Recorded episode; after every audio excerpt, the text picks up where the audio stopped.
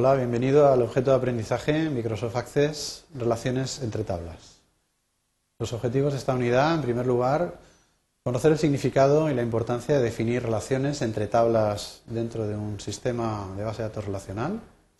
En segundo lugar, saber distinguir entre los distintos tipos de relaciones que pueden darse entre las tablas. En detalle los contenidos vamos a hablar sobre el concepto de relación como unión, como dependencia entre tablas. También hablaremos del concepto desde el punto de vista relacional, del modelo de base de datos, de lo que es una relación. Seguidamente hablaremos de los tipos de relaciones, uno a muchos, uno a uno o muchos a muchos. Y por último veremos cómo definir relaciones en la base de datos o el sistema de gestión de base de datos Microsoft Access.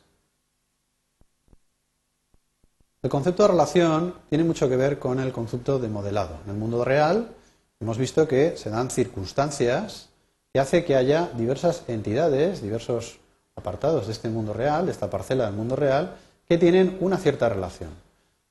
Por ejemplo, hablábamos de la fotografía de la izquierda. En el mundo real ocurre que una determinada persona conduce un determinado vehículo.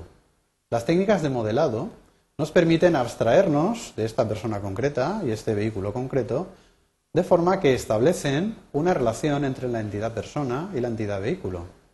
En nuestro modelo de datos plasmamos dicha relación a través normalmente de un verbo, el verbo conducir. Es decir, una persona conduce un determinado vehículo. Con posterioridad, las técnicas de modelado van a permitir trasladar estas dos entidades y esta relación a un esquema relacional, un esquema en tablas relacionales. En este sentido, en el ejemplo podríamos ver cómo una determinada persona del mundo real, la fotografía de nuestra chica, y la fotografía de nuestra ciudad se plasman en dos entidades, entidad persona, persona abstracta, y entidad ciudad, ciudad abstracta.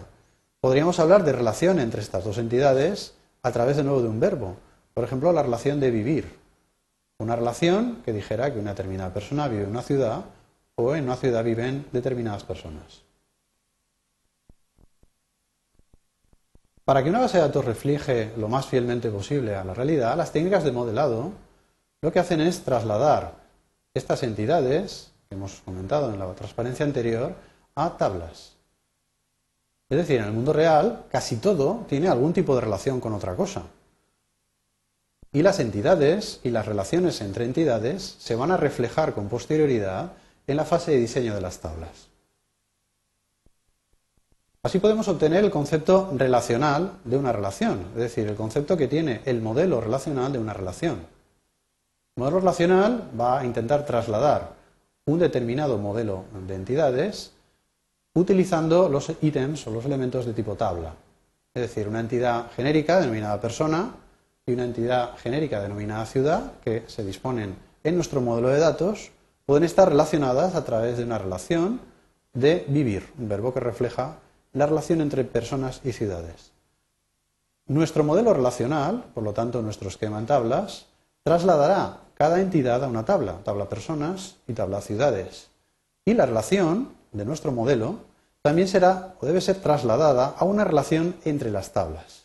Es decir, pasamos de un concepto de modelado en el cual se relacionan entidades a un concepto eh, de estructura en el cual se relacionan tablas. Desde el punto de vista del esquema relacional, un diseño en tablas, una relación entre dos tablas se plasma duplicando alguna columna de datos en otra de las tablas. Dependiendo del tipo de relación del cual luego hablaremos, esta duplicidad de datos puede tener mm, varias posibilidades. En nuestro caso, si pensamos en la tabla personas y en la tabla ciudades, la idea de una relación consistiría en duplicar o crear una columna ficticia en la tabla personas denominada ciudad, de forma que pudiéramos de alguna manera emparejar aquellos registros de la tabla ciudades que están relacionados con la tabla de personas a través precisamente de esta columna que hemos duplicado en la tabla de personas. Por ejemplo, si pensamos en una ocurrencia concreta de una persona, por ejemplo, María, nuestra persona María de la foto, si pensamos que, por ejemplo, vive en la ciudad de Madrid, podríamos relacionar la tabla personas y la tabla ciudades a través de un registro que tuviera en ambas tablas el valor Madrid, que es la ciudad donde vive María. Esto lo reflejaríamos colocando como ciudad ¿eh? en esta tabla de la izquierda el ítem o el valor Madrid que se corresponde con otro registro en la tabla de ciudades con valor Madrid. Esta situación respondería a la realidad de que María vive en Madrid, o vista desde el otro lado, en Madrid vive María. En cuanto a los tipos de relaciones que podemos establecer entre dos tablas relacionales, en primer lugar hemos de conocer que las relaciones tienen dos sentidos. Es como si fuera una tubería que une ambas tablas y la tubería puede ser vista desde ambos lados. En nuestro caso, la relación vivir entre personas y ciudades podría leerse por los dos lados. Es decir, una persona vive en una ciudad o bien podría decir que en una ciudad viven una o más personas. Si contextualizo el ejemplo para un caso concreto, diríamos que María vive en Madrid, o bien diríamos que en Madrid vive María, visto desde el lado de la ciudad o visto desde el lado de la persona. En función de este tipo de visión de la relación, podemos establecer una categoría en las relaciones.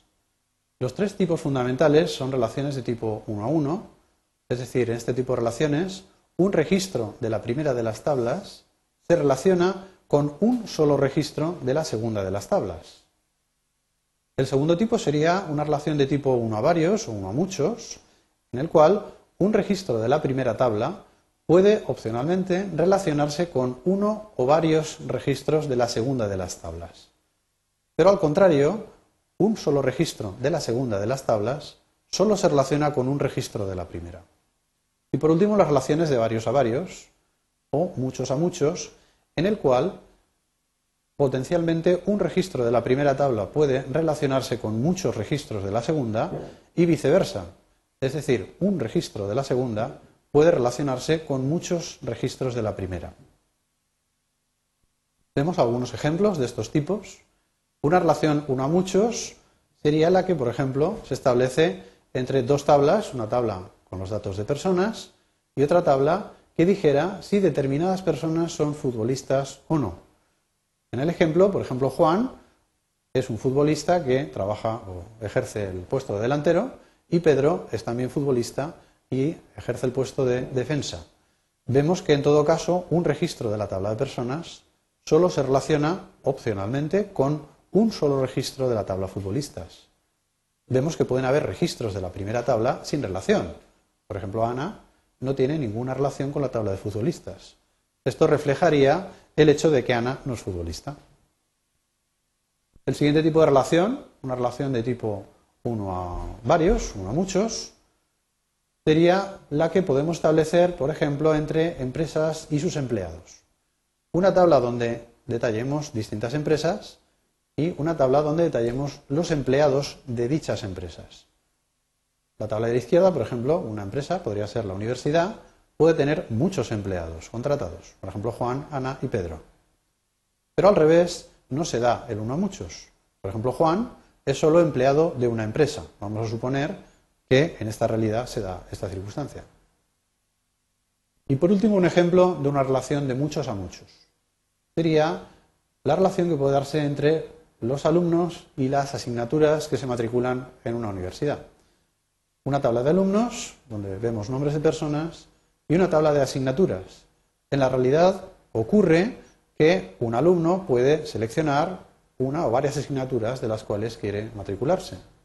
Pero al revés, también ocurre que en una determinada asignatura, por ejemplo cálculo, suelen matricularse uno o varios alumnos. Es decir, podríamos leer los dos sentidos de esta relación del siguiente modo. Por ejemplo, para Juan, Juan se matricula de las asignaturas de cálculo y álgebra, pero a su vez, en la estructura de álgebra, por ejemplo, está matriculado Juan y Pedro. ¿Cómo debemos definir una relación en Access? La relación se plasma entre dos tablas ya creadas. Es decir, en primer lugar, tendremos que crear la tabla, su estructura y crear su clave primaria. Seguidamente podremos acceder a la ventana que nos permite definir el esquema de relaciones de la base de datos. accedemos al menú herramientas y dentro de ellas hay un ítem determinado denominado eh, relaciones. También es posible acceder a esta, esta misma ventana a través del correspondiente icono de la barra de iconos. Cuando entremos por primera vez, el esquema de relaciones estará en blanco. Lo que deberemos hacer es incluir, a través de la ventana Mostrar tablas, todas aquellas tablas que deseemos incluir al esquema de relaciones. El mínimo será de dos tablas. Por cada tabla que incorporemos a la ventana de relaciones, se mostrará un recuadro mostrando el nombre de la tabla, los campos de esa tabla y en color negrita se mostrará la clave primaria de dicha tabla. Cada uno de los recuadros simboliza a la tabla que realmente queremos relacionar. Una vez tengamos ya las tablas o el símbolo que representa a las tablas a relacionar, provocaremos un arrastre entre los dos campos relacionados en dicha ventana. Hemos comentado antes que una relación se plasma a través de columnas que están duplicadas en ambas tablas, campos con el mismo nombre normalmente que existen en ambas tablas. Por lo tanto, arrastraremos, provocaremos un arrastre desde el primer campo de la primera tabla hasta el segundo campo de la segunda tabla.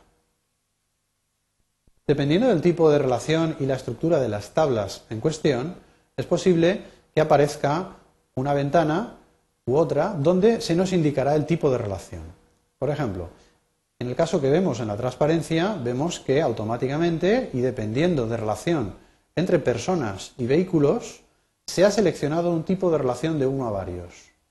Esto es así porque hemos intentado unir la clave primaria de la tabla personas con duplicado, un campo DNI, que hemos añadido en la tabla de vehículos. Según esto, podemos establecer una relación de uno a varios entre personas y vehículos. Es decir, una persona concreta puede tener varias filas relacionadas en la tabla de vehículos. Es decir, puede tener varios vehículos. Cuando aceptemos esta ventana, indicando los dos campos que se relacionan de ambas tablas, se mostrará una línea que significa que esas tablas están relacionadas en este momento. Es posible sacar una serie de elementos, una serie de números, uno infinito, uno a uno, para indicar la cardinalidad de la relación, es decir, el tipo de la relación, si es uno a uno o uno a muchos. Resumimos los conceptos vistos en la unidad, el concepto en primer lugar de relación, que nos permite reflejar las circunstancias del mundo real que hemos plasmado en un modelo de datos. Funcionalmente, una relación empareja dos registros de dos tablas.